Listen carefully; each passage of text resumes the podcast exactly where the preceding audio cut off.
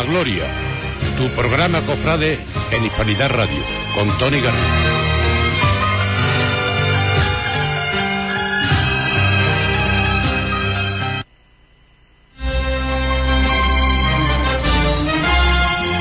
Muy buenas tardes, bienvenidos a vuestro programa Cofrade en Hispanidad Radio, a la Gloria. Un miércoles más les traemos toda la actualidad, todas las noticias y sobre todo los reportajes cofrade que más nos gustan.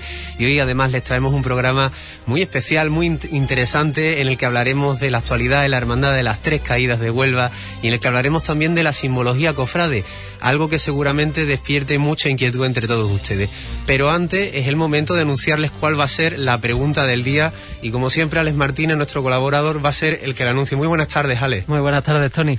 Cuéntanos cuál es esa pregunta. Pues la pregunta del día es ¿qué imagen cofrade te transmite más sentimiento y por qué? Pues ya saben ustedes que tienen nuestras redes sociales, la cuenta de YouTube de Hispanidad Radio, la cuenta de Instagram de Cofradías Huelva y la cuenta de Facebook de A la Gloria, para poder comentarnos cuál es vuestra imagen cofrade que más sentimientos os despierta y por supuesto por qué. Y sin más preámbulos vamos a pasar a, a la parte de, del programa en el que hablamos de una de las hermandades de Huelva que más devoción despierta, y en este caso es la Hermandad de las Tres Caídas. Tenemos el privilegio de contar con su hermano mayor, con Fabián Tello. Muchísimas gracias por estar con nosotros. Muy buenas tardes. Gracias, Tony, y gracias a ustedes y a Radio Hispanidad por invitarme otra vez a esta casa. Queremos hablar de la cofradía del lunes santo y sobre todo de, de la vida ¿no? que está realizando a lo largo de, de todo el año, porque es una hermandad que no para. Sí, bueno, tenemos una serie de actividades, ahora estamos un poquito parados con este tema del COVID, pero bueno, tenemos nuestras cositas, ahora os contaré y te responderé a todo lo que tú me quieras preguntar. Bueno, lo primero que queríamos preguntarte es cómo te encuentras personalmente después de haber atravesado esta dichosa enfermedad. Bueno, ahora mismo estamos bastante bien, tanto yo como mi mujer y como mi hija, ¿no? Nosotros tuvimos o la suerte o la mala suerte de cogerlo al principio de, de la pandemia, en marzo, y bueno, mi mujer lo pasó más apurado que yo, estuvo ya, se llevó veintitantos días con fiebre y 14 días ingresar y yo llevé, me llevé nueve. Y bueno, pues los primeros días después del alta, cuando te dicen que ya estás curado, pues mucha incertidumbre porque te notabas como muy cansado, como muy aficiado y con ese miedo porque estábamos todos un poco perdidos con este tema, ¿no? Y poco a poco, conforme vas avanzando y van pasando los días y los meses y las semanas, pues te vas encontrando mucho mejor, ¿no? Y ahora, gracias a Dios, pues estupendamente. Gracias a Dios, hay que darle muchas gracias a Dios y que a ver si esto se termina pronto. Ojalá a ver si pasar sí. 20, aunque decimos mucho que a ver si pasar 2020 y nos creemos que cuando venga el 21 Va a ser mejor. va a ser mejor, pero bueno, en el 21 todavía nos quedará unos meses de, de mucha brega con el bicho.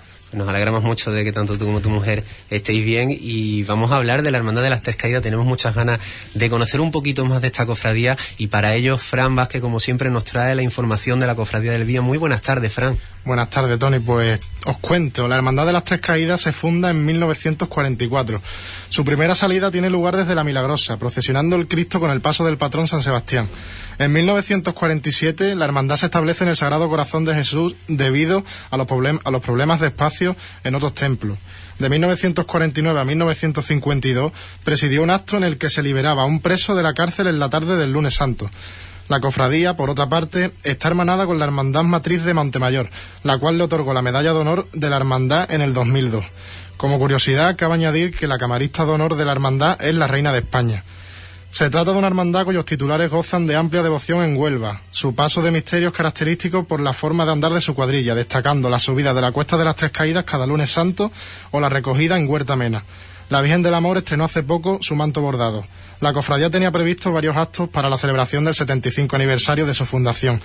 Lamentablemente no pudo completarlos todos por la irrupción de la pandemia. Pues desafortunadamente la cofradía de las Tres Caídas, Fabián, fue quizás la que más sufrió, ¿no? Porque fue cuando irrup- eh, la irrupción ¿no? del virus, pues eh, llegó a Huelva la que más sufrió quizás esta situación, ¿no? Sí, hombre, no se pasó bien porque teníamos puesto muchas ganas y mucha ilusión con el, con la celebración de los actos del 75 aniversario y, estábamos a punto de concluirlo. Como bien sabes, pues nos trasladamos el día 7 a la Milagrosa en un traslado extraordinario y fue todo muy bonito. El domingo le impusieron la medalla de, después de la concepción, porque como sabéis se le concedió en, en febrero y, y- y se, se le impuso el alcalde el día, el día 8 y el día 9 celebramos el Vía Crucis. Y creo que el Vía Crucis quedó muy bonito, muy recogido en la Plaza Niña, un sitio muy, muy coqueto, muy pequeñito, muy- con mucho recogimiento. Y nos quedamos un poco con las ganas de esa vuelta del Señor a- en, en su salida extraordinaria, ¿no? Nosotros trasladamos el paso el, el día 11 a la Capilla de la Esperanza, perdón, y, y bueno, pues el mismo, el, el día siguiente ya estaba el paso terminado y el día siguiente, el 12, nos reunimos porque bueno, tú sabes ya que, el- jo- ese mismo jueves Juanma Moreno fue el que empezó a decir que el sábado quedábamos todos confinados y que había el problema que había. Y entonces, bueno, pues nos quedamos con esas ganas. No solo se quedó la, la salida extraordinaria, se quedó la salida extraordinaria, la reposición del azulejo en la cuesta, que como bien sabéis tuvimos un accidente hace ya tres años.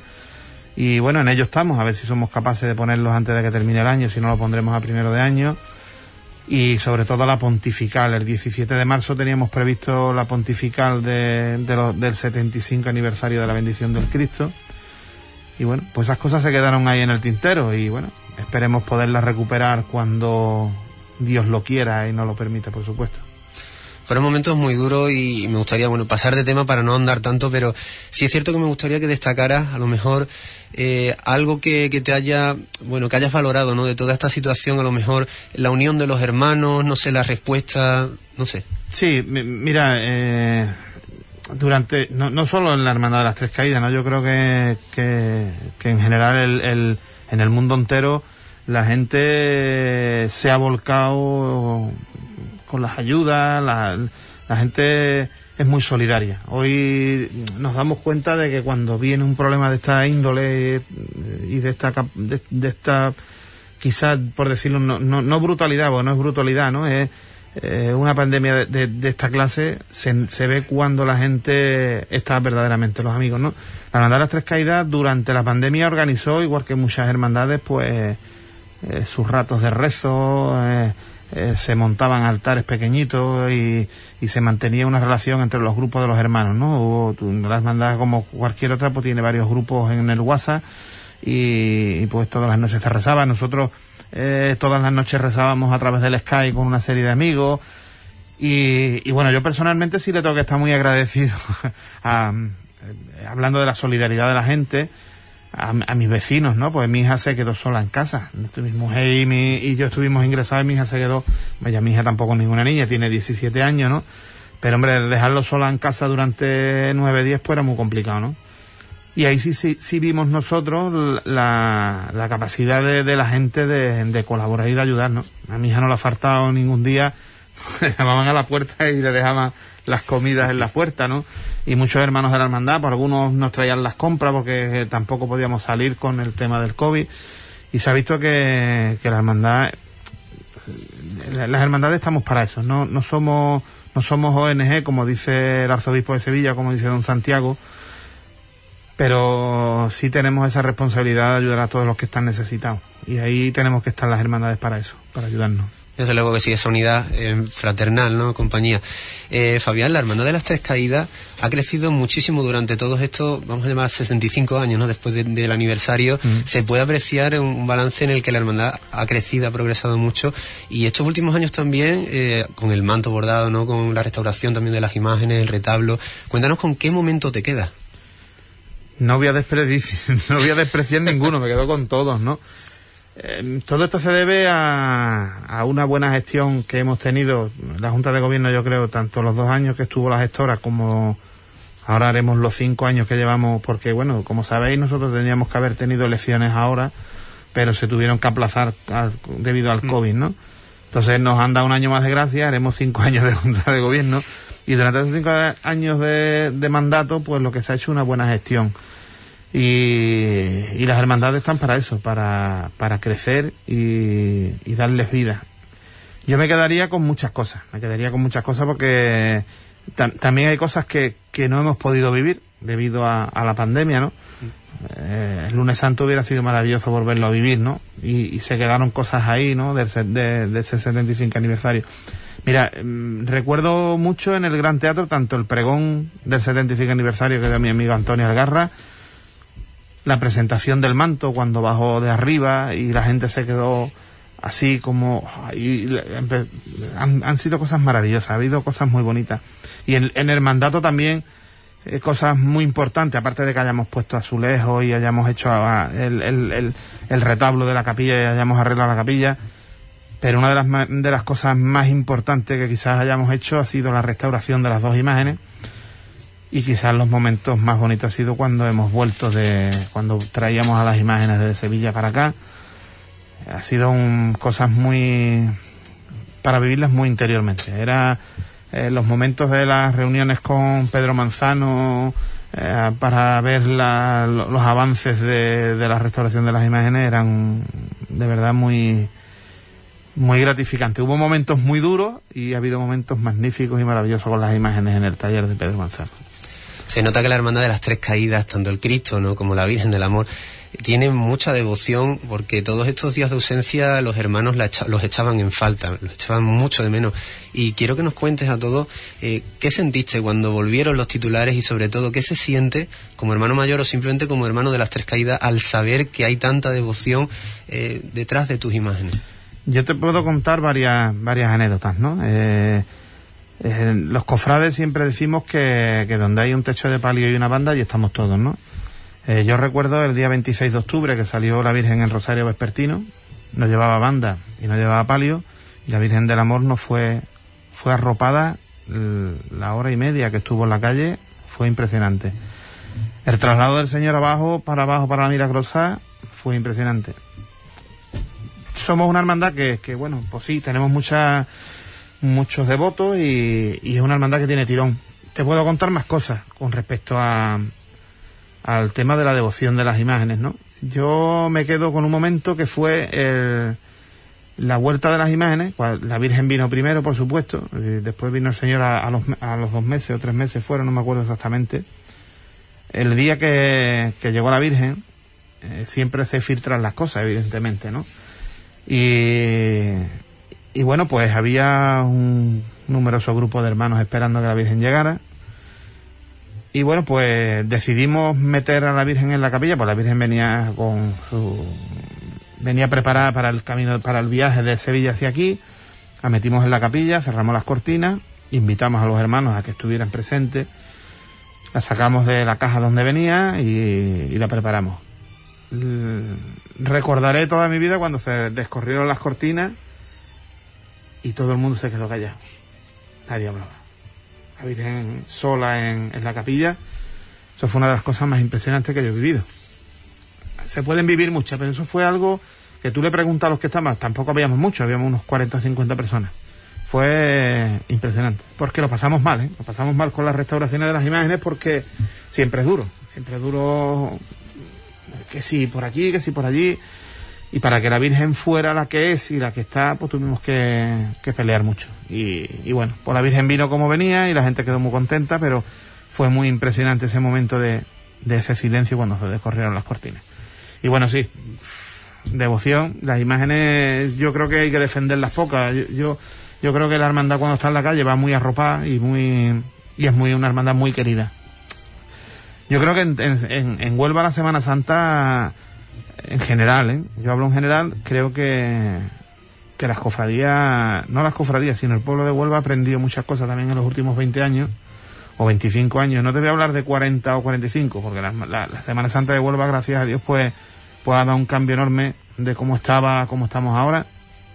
Yo creo que el, que la gente de Huelva con la Semana Santa se vuelca y no creo que dejemos ninguna cofradía desarropada nunca en ningún momento. Yo, yo, yo Antiguamente sí veía a lo mejor una cofradía y, iba un paso solo.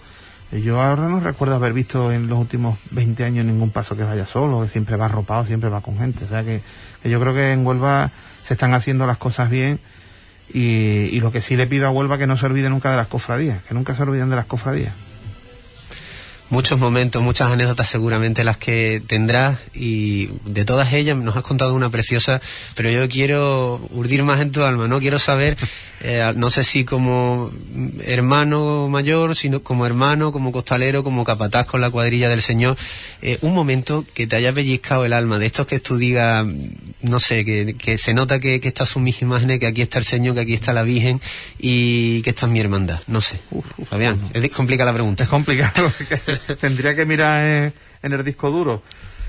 Pues no lo sé, no lo sé, no lo sé. No, no sé qué, ¿Qué ejemplos de, o qué, qué anécdotas te podría contar? Por ejemplo, del lunes santo, eh, ¿con qué momento del, de la procesión, del recorrido, te queda? Pues mira, eh, yo ya te he dicho al principio que no descarto nada, me quedaría con todo. La Plaza Niña para mí es un lugar muy, muy bonito. Las Hermanas de la Cruz, no sé, nosotros tenemos un feeling muy especial con ellos. Yo sé que en Huelva hay muchas cofradías, ya hay muchísimas que pasan por allí pero no sé, nosotros no, no, no sé, yo me encuentro a gustísimo ahí en la puerta de las Hermanas de la Cruz, no sé por qué, me, encuentro muy, con mucha paz interior. Y yo creo que ellas también, nosotros tenemos, tenemos muy buena relación con las hermanas y, nos llevamos bien. Yo creo que es uno de los sitios más, más emblemáticos, no por nada, sino por, por todo lo que es el, el el entorno, el bajar la calle, llegar a la Plaza Niña, girar el paso, estar allí, que ellas canten y, salir de la, de, la Plaza Niña, yo me quedaría con ese. No descarto ninguno, yo te digo, a mí mucha gente me han dicho, ah, la, la cuesta, la cuesta. Yo la cuesta, por supuesto que la defenderé siempre, pero creo que hay sitios más bonitos que... O sea, a mí me encanta la cuesta, pero la cofradía tiene otros sitios también muy bonitos y muy encantadores para verla pasar, ¿no? Si echáramos una mirada al pasado, si echáramos la vista atrás, eh, ¿cómo podríamos definir esa evolución que ha tenido la Hermandad de las Tres Caídas, desde luego desde, desde cuando tú la conocías? No te voy a decir los 75 años, pero desde que tú eh, tienes recuerdo de la cofradía. ¿Qué balance hacemos? un balance positivo, no, positivísimo, ¿no? La, Hermandad ha crecido, yo qué sé, lo que te puedo decir, Tony, yo, recuerdo... Recuerda a mi padre eh, montando la candelería, que no existía tal candelería, mi padre lo que montaba, montaba era una... Eh, el palio del amor siempre ha ido muy bien vestido. Pasó el palio del amor siempre ha ido muy bien visto y muy, muy, muy preparado. Pero, por ejemplo, nosotros no teníamos candelería. Nosotros, mi padre tenía una, unas tablas con unos pies y tenía unos, nosotros lo llamábamos los hueveros.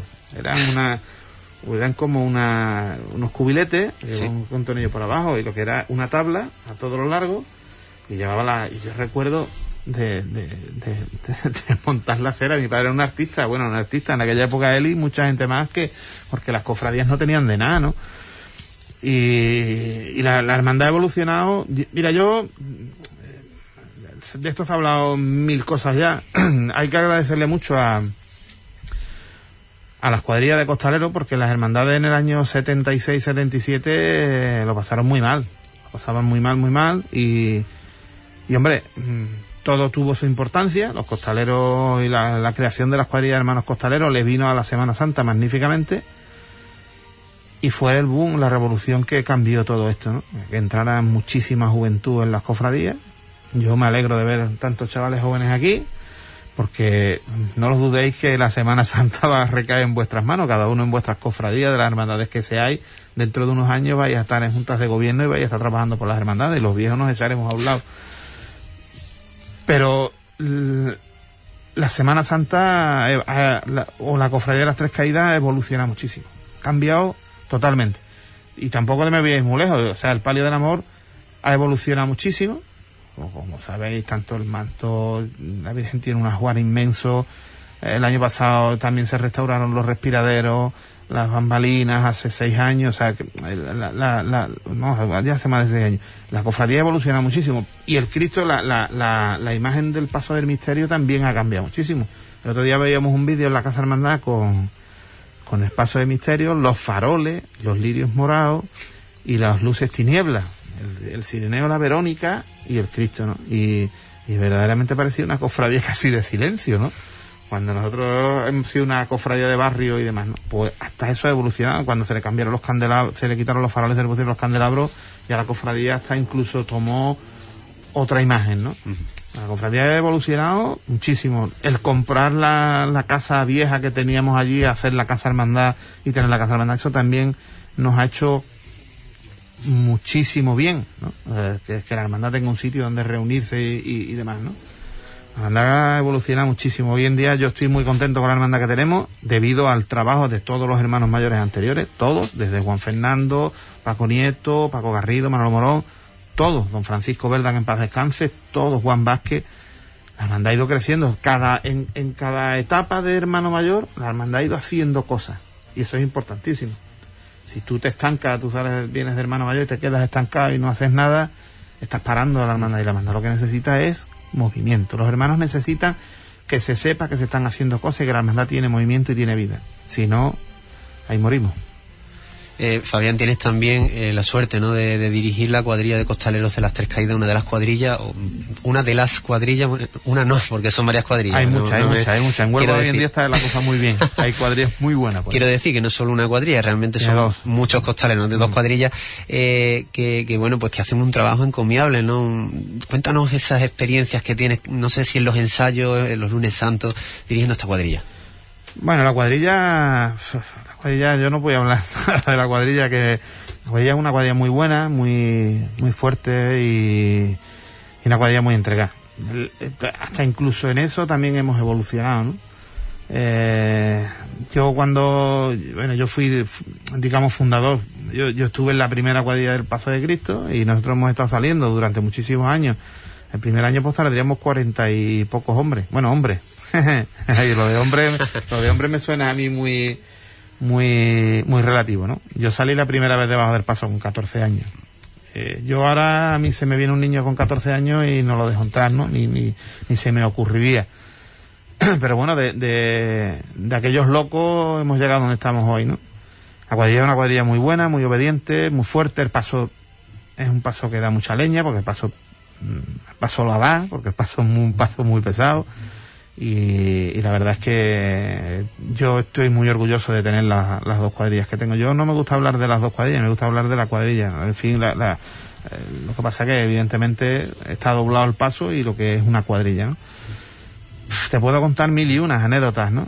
Eh, yo, yo siempre me quedo con las salidas y con las recogidas, porque la salida es el principio de todo y, y, y se viven muchas cosas en la salida, porque eh, el, hombre que va adelante, pues yo por lo menos, ¿no? Yo como hombre de cofradía que soy, pues me acuerdo de muchas cosas, intento acordarme de, de mucha gente y demás y, y me gusta que ya esa primera levantada en la rampa pues me, me, me gusta acordarme de, de cosas que han ido pasando y recordar cosas, ¿no? Y la recogida porque, bueno, el momento final de la cofradía, después de haberlo disfrutado, pues, gracias a Dios ahora se disfruta. Igualmente, también se disfrutaba, lo que pasa es que se, llegaba muy muy justito de, fuerzas y de ganas. No, no, no solo nosotros, yo creo que en Huelva eh, los años ha pasado a todos, porque todos hemos tenido nuestros principios y nos ha costado llegar a donde estamos, ¿no? Pero bueno, yo de, la cuadrilla de las tres caídas puedo hablar poco porque sería totalmente imparcial, ¿no? Yo creo que es una cuadrilla bastante buena, tiene una peculiaridad como su... eh, sabemos que, que... Perdón un momentito, sabemos que... que, que mm, hay, como te decía antes cuando tú entras- entras- eh, hacías la introducción de la pregunta, en Huelva hay muy buenas cuadrillas, buenísimas, en el Porburín hay tres que son magníficas, pero cada una tiene marcado su, su estilo, su forma de hacer las cosas, ¿no? Y eso es lo importante, que cada cuadrilla tenga su, su- sus cosas bastante claras. Yo creo que eso también es parte de culpa de- del hombre que va delante del paso y cada uno le hemos, no, le hemos, le hemos intentado in- imprimir ese sello y yo pues siempre me ha gustado hacer el trabajo que hace es el que hace y procuro que, que no que no se salga pues la gente son muy inquieta debajo de los pasos y yo procuro que siempre hagan el mismo trabajo ¿no? yo, yo, he reunido a las dos a, la cuadrilla le, he intentado siempre inculcar que, que siempre se haga lo mismo ¿no? porque no, no puedes cambiar tu, tu identidad. Y si quieres que te cuente más cosas pues pregúntame si quieres que te cuente anécdotas puedo contar mil y unas pero bueno Eh, Nos podríamos eh, Llevar aquí dos llevar días. muchísimo tiempo, pero como vamos ya justo de tiempo, Sí. tenemos que despedirte. Muchísimas gracias, Fabián Tello, hermano mayor de las Tres Caídas, por haber estado con nosotros en la que es tu casa. que cuando queráis nada más que me tenéis que llamar. Yo a disposición de lo que haga falta. Y, me- y quiero darle un buen saludo a mi amigo Juan, que, que siempre está aquí, está perenne siempre. Ese parece que es como las cristaleras de aquí de, Radio Hispanidad. Y, y, que muchas gracias por invitarme. Muchas, gracias a ti, me alegro de verte recuperado bien y trabajando también por, por lo que nos gusta y por los demás. ¿eh? Sí, hombre, no, y, hay que seguir luchando, Juan, hay que seguir luchando porque nos quedan, y, perdona el inciso, nos quedan las hermandades, eh, están para lo que estamos. Eh, nosotros tuvimos ayer la reunión con una pequeña visita que le hicimos al obispo y, hombre, las hermandades, vuelvo a repetir lo que hemos dicho antes, no somos ONG, pero a nuestras puertas van a llamar mucha gente. Aquí cuando la gente lo pasa mal, llaman a las iglesias, llaman a las hermandades. Y tenemos que estar preparados para lo que pueda venir porque la cosa está un poquito complicada. Y aquí estaremos para lo que haga falta a toda la gente que le haga falta. Muchísimas gracias. Las palabras de Fabián Tello, el hermano mayor de la Hermandad de las Tres Caídas. Y nosotros al inicio del programa le lanzamos una pregunta. Queremos saber cuáles son esas respuestas. Alex Martínez, cuéntanos. Vamos a repetir la pregunta, es qué imagen cofrade te transmite más sentimiento y por qué. Y tenemos muchas respuestas, como la de Eduardo Cordero, que la imagen que más le transmite es la Virgen de la Caridad, porque esa mirada que es que tiene, que tan dulce y tierna cuando la está mirando, parece que te da vida. José Miguel Carrillo Leva dice que es la imagen de la redención, porque la mirada que tiene transmite paz. Daniel Ruiz dice que es la imagen de la caridad, porque esa mirada lo dice todo. Si la ves cerca, sientes la sensación de que te quisiera hablar. Y Ana dice que es el Cristo de pasión, porque le transmite mucha angustia, dolor y a la vez resignación cuando carga la cruz, que me recuerda a la vez los duros problemas que algunas personas tienen. Son algunas de las opiniones que nos estáis enviando a través de las redes sociales, ya lo saben, en la cuenta en el canal de YouTube de Hispanidad Radio, en la cuenta de Facebook A la Gloria y en la cuenta de Instagram de Cofradías Huelva. Pues nosotros vamos a pasar a continuación a emitir un vídeo reportaje de la exposición de Sebastián Santos Rojas tuvimos el privilegio además de contar con, la ayuda, ¿no? la colaboración de Rocío Calvo y Jesús Rica, que son los comisarios de esta exposición, que estuvieron contándonos un poco de historia de todas estas imágenes del creador de Higuera de la Sierra, de Sebastián Santos Rojas. Les dejamos con este vídeo para que disfruten de todas estas obras. Somos Rocío Calvo Lázaro y Jesús Rica Moli, y bueno, pues somos los comisarios de la exposición de Sebastián Santos, creador de imágenes y es una exposición que se ha hecho con motivo del 125 aniversario del nacimiento de este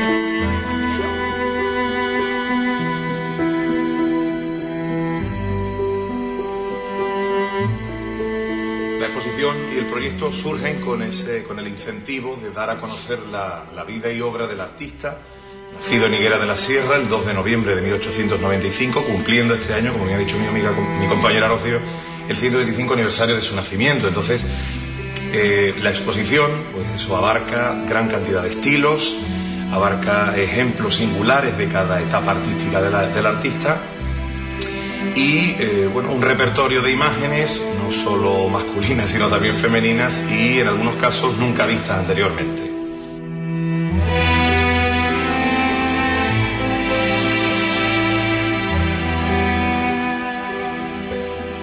Imagen que Sebastián Santos realiza para Huelva Capital, es la segunda en su trayectoria artística, la primera sería el Sagrado Corazón de Jesús para la parroquia de San Esteban de Sevilla y esta pues se la encarga su buen amigo el pedagogo Manuel Siurot para las escuelas del Sagrado Corazón en 1930 y bueno, es una imagen que bueno, en este caso podemos ver que tiene los cabellos dorados.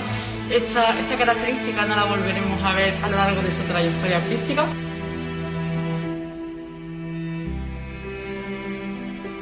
Encontramos ante el sueño de la Divina Pastora, procedente del convento de los Padres Capuchinos de Sevilla.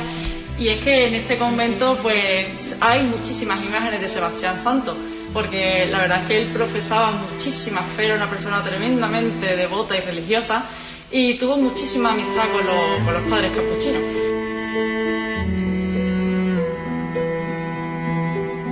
Como muestra de cariño, eran buenos amigos además, eh, le regaló, Sebastián le regaló a Antonio Tello este busto, esta copia, exactamente detallada al milímetro de, Jesús del Nazareno que tiene en su posesión y que tiene en su propiedad, en, su, colección particular. Entonces, bueno, pues vemos, como bien decíamos, una copia cuidada al mínimo detalle, policromada, y en la que vemos, pues eso, pedacito ¿no? de esa hermandad del Nazareno también presente en esta exposición.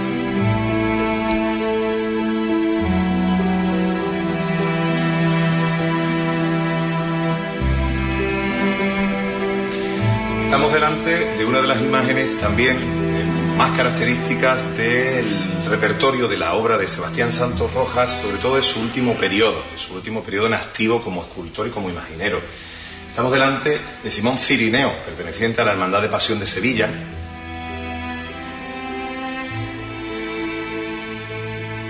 Encontramos ante la imagen de San Juan Bautista de la parroquia de Higuera de la Sierra y es que hay que mencionar a la parroquia de San Sebastián porque ha colaborado en esta muestra con más de nueve imágenes eh, de la parroquia. Eh, en este caso, pues son cuatro imágenes del apostolado que están en el altar mayor, en el retablo, acompañando a, la imagen de San Sebastián, que es el patrón.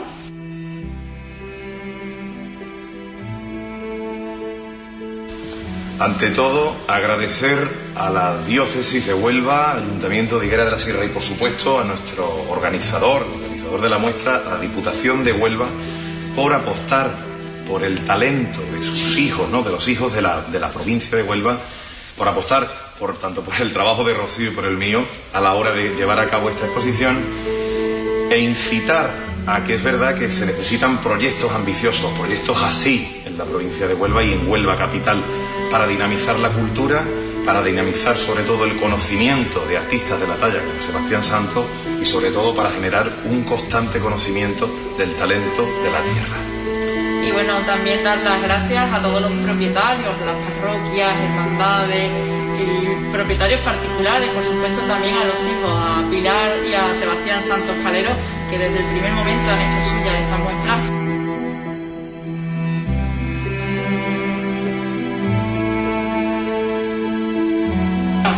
nosotros queremos a todos los onubenses, ahora con el tema del confinamiento, a que no dejen de venir a esta exposición que va a estar hasta el día 21 de noviembre y, y que la disfruten porque es una exposición de Huelva para Huelva.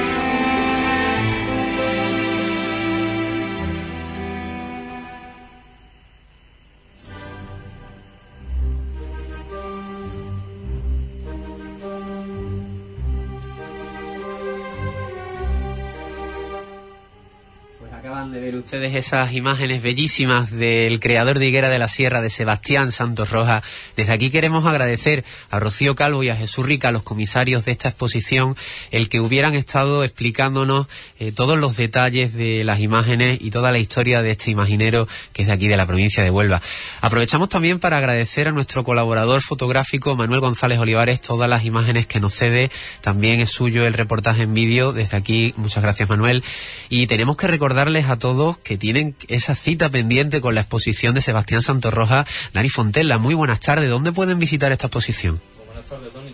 Pues mira, esta exposición la pueden visitar en la Sala Provincia de la Diputación de Huelva, que se encuentra en la Gran Vía, de lunes a viernes con el horario de 10 a 2 de la tarde. Y después, por la tarde, de 5 a 6 de la tarde, adaptándose a las nuevas normas que ha sacado la Junta de Andalucía. Después, los sábados, de 10 a 2 de la tarde, así hasta el 21 de noviembre.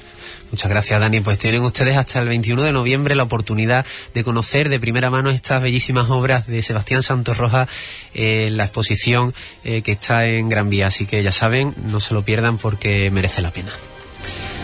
Y nosotros vamos a continuar hablando, eh, les traíamos un especial sobre la simbología de la Semana Santa, los símbolos cofrades y además les traemos un invitado para hablar de ello que también tiene mucho de que hablar de su trayectoria profesional porque es un invitado, eh, él es artista, es diseñador, es pintor, desde luego está puesto en muchísimos eh, artes, ¿no? en muchísimas artes y para nosotros es un placer tenerlo aquí en la radio. José María Carrasco, muy buenas tardes.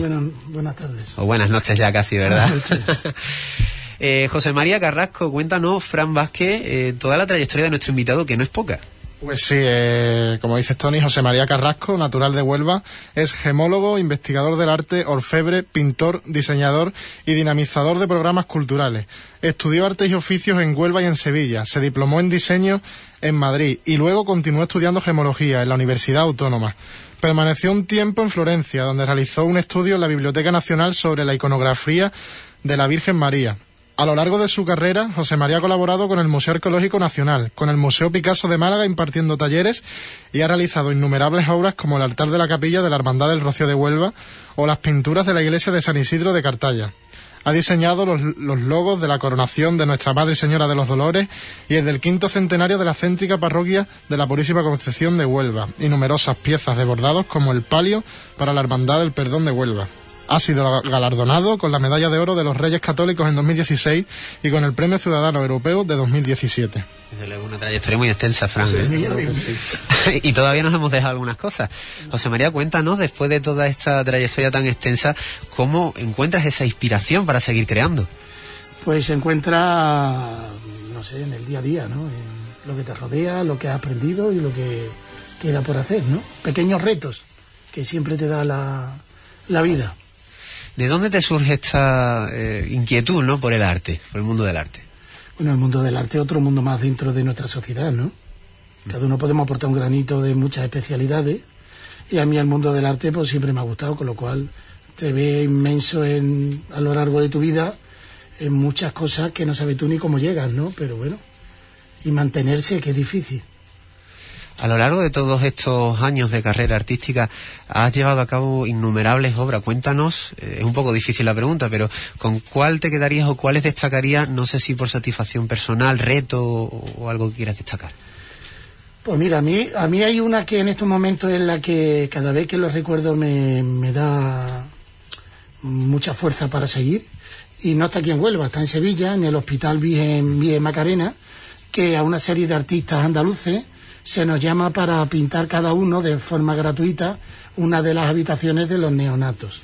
Entonces allí he, colaborado varias veces y tú cuando entras en un hospital, que lo he, lo intentado hacer aquí también en Huelva, ¿eh? y las habitaciones están decoradas con una pintura tuya para que el nene que está allí, la familia y tal, se sienta como algo... Eh, bueno, yo tengo el pasillo, pero bueno, que ahí cada artista se repartieron y cada uno escogió, a mí me gusta el pasillo y pinté en el pasillo esa experiencia creo que es única. Aportar algo que a la gente cuando llegue no se vea una pared fría, blanca de un hospital, yo creo que eso es muy importante. ¿eh? Cada obra que hace, imagino que tendrá también una historia detrás. De todas las historias ¿no? que has vivido, cuéntanos con qué anécdotas te quedarías. No sé si alguna te ha tocado especialmente. hay muchas, muchas, muchas. Y con sorpresa. Con sorpresa porque uno no se espera cosas que van a salir, otras cosas que han salido y otras pero bueno, eso también es parte del reto, ¿no? De conseguir. A mí hay una cosa que me llama, cuando hice la pintura murales de la capilla San Isidro, que aquello se planteó en, Cartaya, los murales, pues los murales que se pintan allí se hacen para tapar, digamos, la construcción era, salió de un plan E y tenía que quedar como una capilla, que más que capilla parecía, por el tema de las ventanas, la distribución y tal, parecía un, en blanco, ¿eh? cuando nos encontramos aquello en blanco, parecía como un vestuario un polideportivo. Yo le tengo que hacer algo súper moderno, súper raro, que no llame la atención, pero que destaque. Y ahora cuando don Manuel, el cura de Cartella, me dice, hay que ver lo que ha pintado aquí, que hay muchísima gente que quiere casarse. Cuando aquí no se puede, ¿no? Para mí eso me da muchísima ilusión, ¿no? Participar. O el altar de la hermandad Rocío de Huelva, cuando tú haces algo, la gente quería en carreta, carreta, carreta en el altar y te dejan diseñar algo con un equipo que fue Juan Luis Aquino y Sergio Cruz fantástico y cuando nosotros planteamos ese altar y hoy en día después de los años vemos que la gente ya no te pide que la carreta esté en el altar ya hemos conseguido un logro ¿eh? que hace unos años la carreta o sí o sí tenía que estar en el altar claro. yo creo que eso es bonito Imagino que a la hora de realizar todas estas obras, pues se te ocurrirán muchas ideas por la cabeza, no muchos diseños. Eh, el último, quizás, bueno, es que tienes tanto que no podría decir, pero el último eh, relacionado con el mundo de la Semana Santa. Eh, Mira, el último, ahora mismo, dos cinturillas para Salvador Oliver y unas pocas de saya para Francisco Pérez Arte. Salvador Oliver es un gran bordador de Málaga y te digo lo de hoy. Sí y con un tema con Francis Perarte que lo conocemos por el que el artista que realizó la túnica esta tan famosa de pasión que todavía no la ha podido sacar señor a la calle y muchos diseños que has realizado que después se plasman en, realidad. Ahora, por ejemplo, has diseñado el, del palio de la Virgen del Perdón. ¿Qué sientes cuando lo ves eh, una vez que, estoy que deseando verlo en la calle. Ese palio, cuando se concibe un... Mira, yo mi formación no es buscar la estética. Mi formación es, como yo he estado tantos años cofrade y he estado tantos años ayudando en, en barra, en bares, yo lo que quiero cuando alguien haga algo que funcione y que realmente sea una cosa que la gente esté orgulloso del esfuerzo que se hace para tener esa cosa, ¿no? La hermandad, la junta y tal de todo lo que conlleva la hermandad de la orden, quiero un palio que se pueda cometer y que en la calle sea un espectáculo. Quizás no sea el que lleve más bordado, quizás no sea el palio más representativo de la Semana Santa, pero yo aseguro que ese palio en la calle, cuando se empieza a mover esa bambalina, es que está estudiada para que se mueva. ¿Mm? Es una pieza que tú ves una túnica de un nazareno y tú dices, ¿por qué hay túnicas de nazareno que, se mueven bordadas hasta, hasta arriba y otras que tú ves que son piedras? Es que en el diseño no se ha pensado que se mueva. Si tú piensas que la cosa funcione, funciona. Si tú tienes un palio que no tenga un corte muy alto y no le pone pesa ni ploma en la parte baja, pues evidentemente la, la, la bambalina no va a escupir hacia afuera. Ese tipo de cosas que te lo da, yo no tenga, yo no tengo gran experiencia, pero te lo dan él, tú al montar un palio, eh, tú analizas y esto por qué se mueve, esto por qué no se mueve. Mira que, por ejemplo, hemos tenido antes un palio fantástico de la Virgen del Amor, bueno, pues como el que se mueve el corazón de Jesús es Vitoria, y Vitoria la bambalina no es una bambalina cara, ni es una bambalina con mucho bordado, es una bambalina medida para que cuando esté en la calle el palio de Vitoria cómo se mueve. Fantástico porque estaba estudiado para eso. Claro. O sea, aquí hay muchísimos detalles que, que, envuelven este mundo y hablando de detalles vamos a enlazarlo con la simbología, la temática que hoy les traíamos en el programa y que queremos eh, indagar. José María es un experto en simbología cofrade. Ya... Bueno, es que para todo esto hay que saber un poco Efectivamente. lo que eh, mi, mi diseño gustarán o no gustarán. Pero cuando yo los expongo y yo digo el porqué, pues las cosas tienen que tener un significado. Sí que es verdad que todo este tipo de simbología y temas de justificaciones y tal, eh, tendemos mucho a, apoyar el comentario de creencia de cofrades que otros cofrades hayan dicho. Me explico. Cuando hoy, por ejemplo, vemos nosotros, hacemos referencia al tema de, de la esperanza, ¿no? Como antes comentaba, la simbología de la, de la esperanza en sí se asocia con la esperanza de la nueva vida, de la vida que nosotros llegamos al cielo. Esa esperanza no va con un ancla, esa esperanza va con una concha. ¿Por qué? Porque la concha es el significado del camino, es la llave a la nueva vida. Cuando vamos a Santiago Compostela, cuando nosotros regresamos ya nos dan que hemos ganado esa concha. Cuando vamos a Rocío, nos, nos abre esa concha a la entrada. Cuando uno ve el paso de la esperanza de Huelva, sabe que la esperanza, pero es que antes el misterio, en la misma esquinita, acuérdate que un día lo estuvimos hablando, sí. aparece una pequeña concha, que no será el paso que mejor tallado está, pero esa concha te anuncia que es la que viene detrás de la esperanza. Ese tipo de cosas, de alusiones y, y bueno, eh, indiscutiblemente hoy en día la tradición, por ser marinera, por tener una vinculación con el mar, porque la teología la, la, fe, la esperanza y la caridad, sí, pero una cosa es la fe, la esperanza y la caridad, otra cosa es la esperanza. De hecho, la Virgen de la O es una esperanza, y lo dice bien claro, es, es una expectación, un periodo de, de ahí viene esperanza. Lo que pasa es que muchas veces todo ese tipo de cosas, hay cofrades que quien le gusta para su esperanza un ancla, le gusta un ancla, y no podemos nosotros hacer nada, ¿no? Pero bueno, tú tienes que justificar porque hay elementos que pone concha y que significa la Macarena, por ejemplo, en Sevilla, el mismo paso de, de, de la sentencia, en las esquinas aparecen unas conchas grandísimas, que no viene a cuento. Pero si tú no sabes qué es lo que significa esa concha, y es una pena que los cofrades este tipo de cosas no las sepamos, ¿no? Yo creo que es muy importante, ¿no? Lo que pasa es que hay una corriente, mira, hay una corriente hoy en día que es de los colores litúrgicos. Los colores litúrgicos eh, la liturgia es la celebración en la iglesia, en la iglesia. Otra cosa es en la costumbre popular de salir a la calle. ¿Qué te quiere decir con esto? El color de Pentecostés, el domingo de Pentecostés, el color es el rojo. El domingo de Pentecostés y el lunes de Pentecostés, su color es rojo. La hermandad de Rocío de Huelva tiene la cinta de sombrero blanca y azul. Pero a nadie de Huelva se nos ocurre llevar la medalla blanca y azul. ¿Por qué? porque hay una tradición que manda que el verde, que es un color que se utiliza desde eh, después de Semana Santa y tal y cual, que se utiliza cuando la hermandad empieza el camino. El verde se asocia con la primavera, se asocia con eh, el periodo de color que la liturgia lleva más años, pero no casa con el rocío, el verde. Lo que pasa es que por la tradición se mantiene el verde. Ahí nadie dice el color. Tú imagínate que ahora llega un cofrade y diga, no, las hermandades de Rocío, como el día de Pentecostés tiene que ir rojo, por los cordones rojos. Pues yo te digo, hay muchas hermandades que cuando es moro de Nazareno se le pone burdeo. O cuando es, eh, yo qué sé, mm, eh, hermandades que, como por ejemplo el color de la cofradía es el verde, como es Veracruz, el paso de Cristo tiene caídas verdes. Y en el paso de Veracruz, del Cristo de la oración del huerto, yo nunca le he visto una caída roja. Han mantenido esa tradición.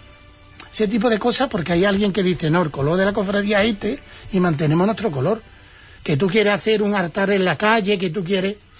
Porque mira, si los colores litúrgicos los justificamos a las horas de, de, la hermandad de nuestras calles, ningún acólito tendría otro color que no fuera litúrgico. El azul no es litúrgico. Vitoria, ¿qué pasaría? Se, se tendría que quitar la dramática, Esperanza, fuera. Porque habría que poner, ahí no nos interesa color litúrgico. Nos interesa nada más en el paso. ¿Me entendéis lo que quiero decir, no? Y ahora tú dices, bueno, si, mira, me va a hacer, vamos a hacer un ejercicio. El domingo de Ramos, el color litúrgico, ¿cuál es?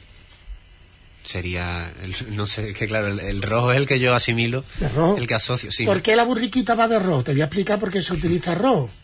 ¿Por qué va la burriquita de rojo? ¿Y por qué las calles se adornan de rojo? La simbología rojo de Domingo de Ramos significa ir que las calles de la ciudad y de los pueblos se convierten en la Roma celestial. ¿Cuál es el color del emperador romano? El rojo. El rojo. La iglesia que utiliza para ese día el color rojo porque entra Jesús en la Jerusalén celestial. En Huelva la pusimos celeste o azul a los adornos un montón de años y nadie de los cofrades dijo nada. Gracias a Dios la sensatez ha vuelto, pero tiene una justificación. Bueno, luego aparece que el, el no celebra la iglesia lunes santo, martes santo, miércoles santo, hasta jueves y viernes santo, que se utiliza una, una otra, serie de colores, ¿no? Eh, por ejemplo, el lunes, martes y miércoles serían morados porque es color penitencial. ¿Mm? Yo no veo, yo veo hermandades de todos los colores. Luego hay días como por ejemplo el sábado santo. Si el color litúrgico es la celebración de la Eucaristía, ¿qué nos pasa el viernes? El viernes ha muerto Cristo. ¿El sábado de qué color es la liturgia? Es que el sábado no es liturgia, señores. El sábado, Cristo hasta la resurrección. Entonces las hermandades que salen el sábado, que salen con ropa de qué color? Transparente, porque blanco es, para el Santísimo, para el cuerpo. O sea, se cae por su pie, pero claro, esto tú lo hablas con cofrades y te dice, no, los colores litúrgicos, la... mira, las imágenes antes de Semana Santa podían tener dos ternos buenos de salida. Igual que una virgen de, de, si tú tienes, tú eres una hermandad, esto voy a crear discordia, pero perdonadme, si tú eres una hermandad de la Inmaculada Concepción, a ti no se te ocurre vestirla de negro cuando vienen los difuntos, porque a la Virgen dolorosa la vestimos de Inmaculada Concepción. Es simple, ¿no? ¿Por qué? Porque muchas veces vestidores que son bordadores, el otro que esto, y ya tiene ajuares. Antes las hermandades tenía grandes ajuares de salida. No tenía grandes ajuares de, de eternos para toda la fecha. No sé si vosotros acordaréis, hasta la Virgen de Rocío antes se cambiaba tres veces al año. Que yo, mira, que yo apuesto porque se cambie, porque eso le da una vitalidad, que, pero que no me lo justifiquen porque hay que cambiarla con el color litúrico. Porque luego cuando llega Inmaculada, ¿qué color es? Porque en Velázquez tiene pintada Inmaculada que están vestidos con color jacinto. A la Virgen María se la vestía de jacinto antes de una visión de una monja que la ve eh, con vestida de blanca con un manto azul. De hecho, en Montesión se sigue manteniendo cuando hay la Inmaculada vestida de Jacinto. Ese tipo de cosas de cultura. Tanto, es tan importante el color Jacinto en la Inmaculada como el color blanco en la saya. O sea, son dos colores, sin embargo, aquí, por gusto, por necesidad, por lo que queramos, vamos buscando siempre una justificación. Que bueno, todo eso lo tienes que saber cuando tú te pones a dibujar, ¿no? Claro. Y aparte de los colores, eh, si hablamos ya del propio cortejo en sí, ¿qué simbología encontramos, José María? Pues mira, tú me hablas de una procesión, ¿no? Una procesión que también lo llamamos desfile. Vale, en Sevilla la primera procesión que se hace, digo Sevilla porque es referente hacia Huelva históricamente, ¿no? De hecho nosotros, nuestra catedral hasta hace 50 o 54 años era la catedral de Sevilla. Que los nubenses sepamos que aquello que está en Sevilla también es nuestro, porque pertenecíamos allí. De aquí habrán salido muchas recogidas para aquella catedral. O sea que aquello es parte nuestro. Pues os cuento que cuando en Sevilla se hace la primera procesión cristiana, fue depositar los restos en una urna que traían de, de Cristo en la catedral, que en aquella época era todavía árabe. ¿Qué te quería decir con esto? Que se iba representando un entierro. Era la representación de un entierro.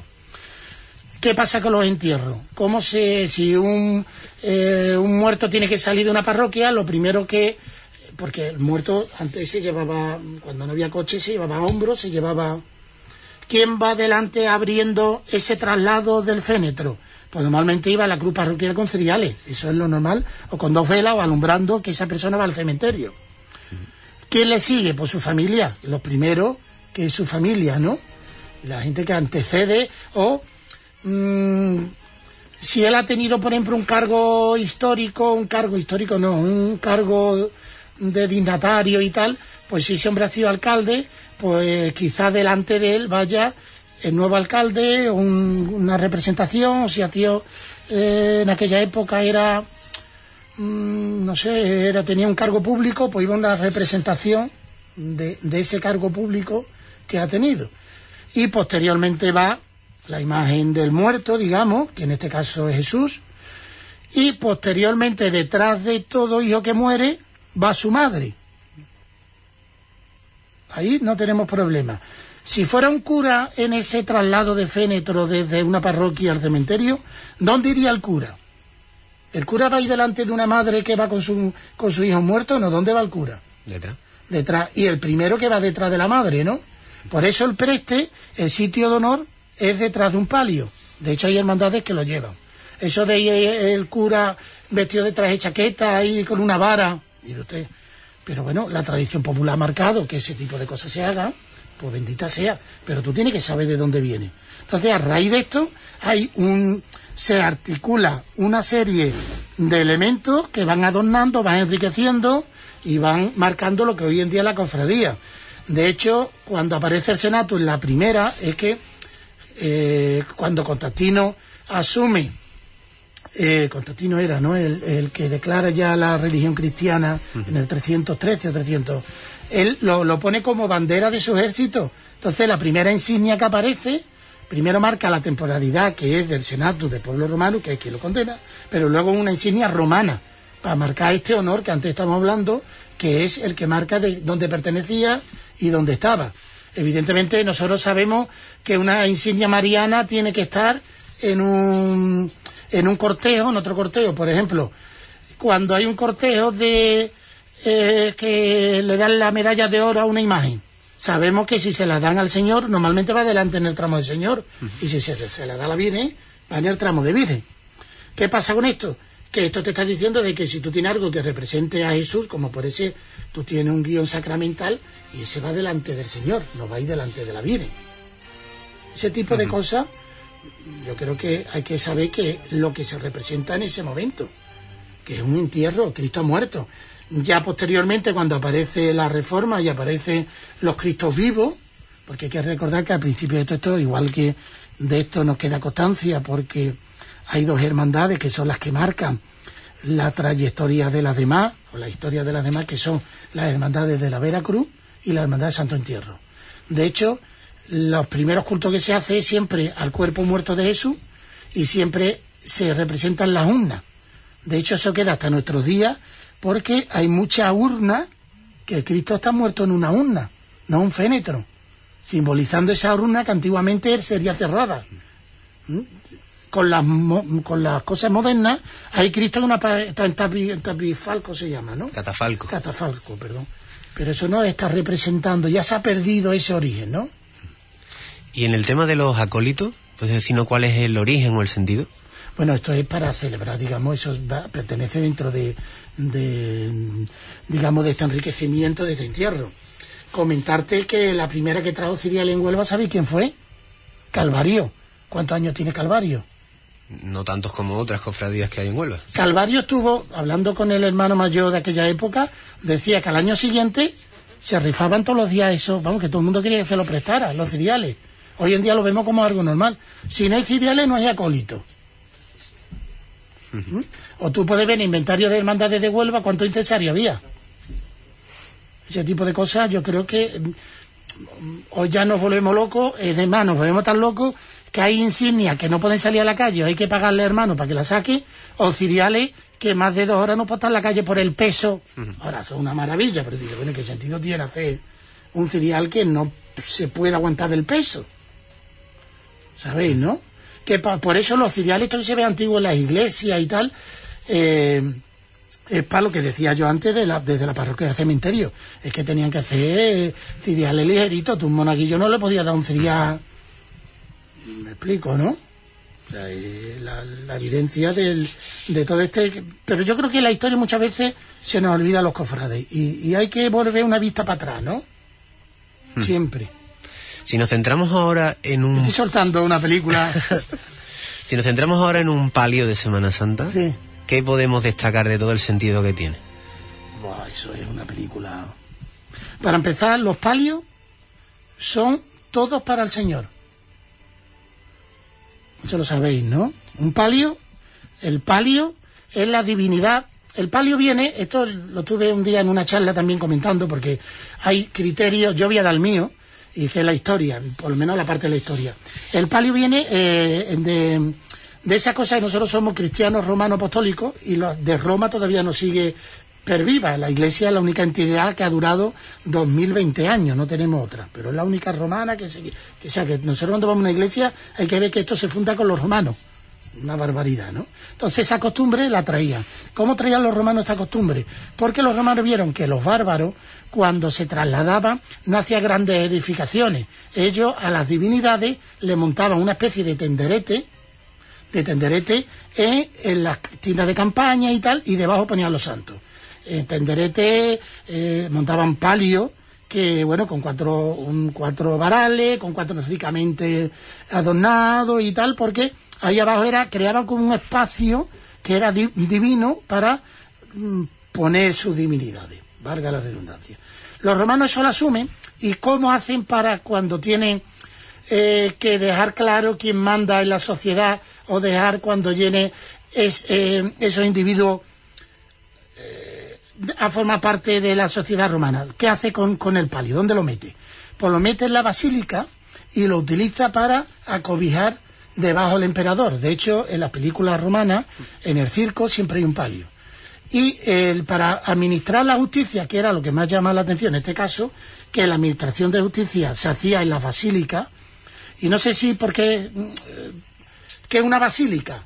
La basílica es un elemento que tiene que ser funcional. La basílica es un edificio que se entra con una puerta grande en el centro, se llega hasta donde hay un palio, donde una persona está sobre un podio, escucha, da sentencia y cada uno coge por los dos lados para atrás. Entonces va haciendo una serie de movimientos que va creando dinamismo en el edificio para una funcionalidad. Hoy en día ya existe, se le nombra basílica a, espacios que no funcionan como basílica, pero normalmente va guardando que haya tres naves o que se pudiera hacer este hecho, ¿no? Y como decía, el que ejercía, el que ejercía justicia estaba sobre un podio. Hoy en día el tema del podio, que es el que más manda, se utiliza en las competiciones deportivas. Se sigue utilizando el podio.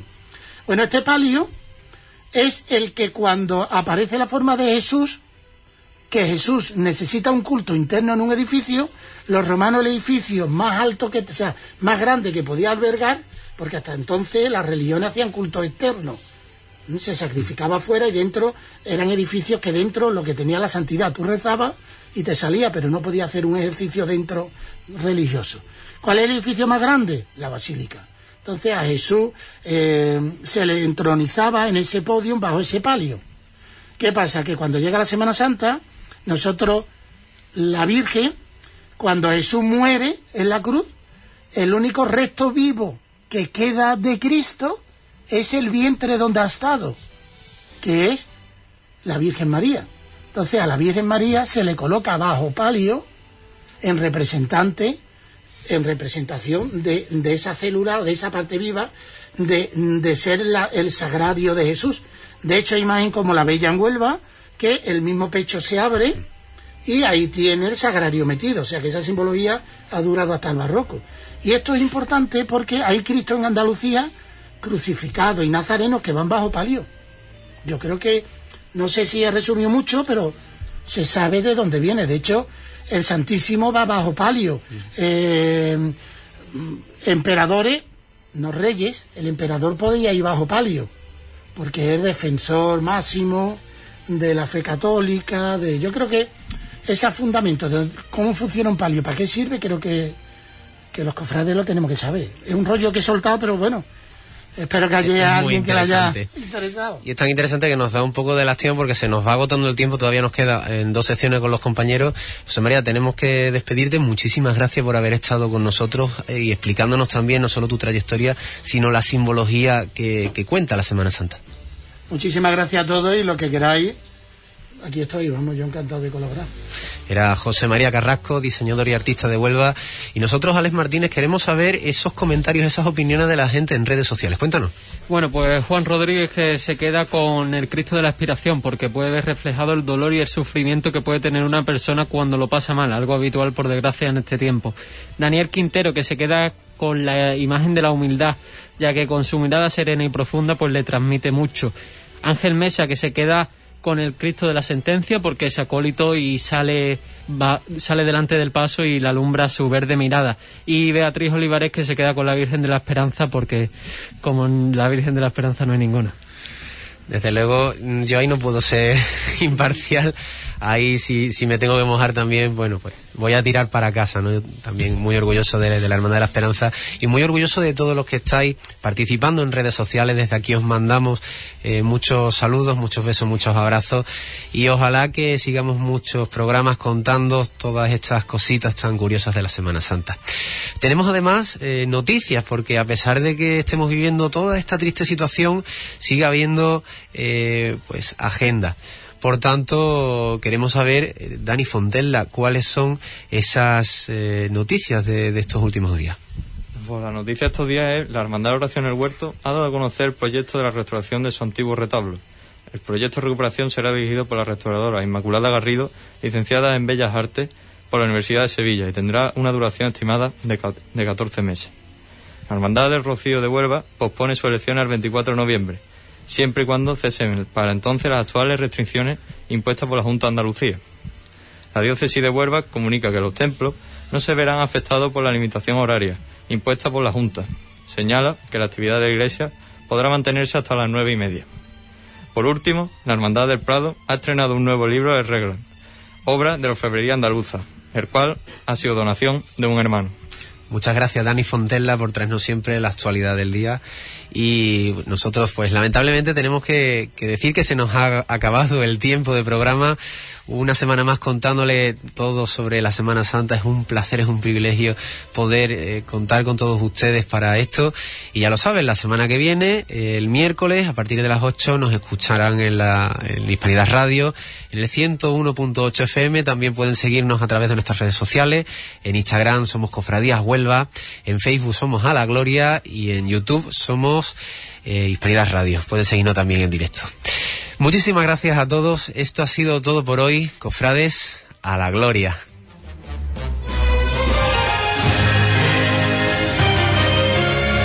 A la Gloria, tu programa cofrade en Hispanidad Radio, con Tony Garrido.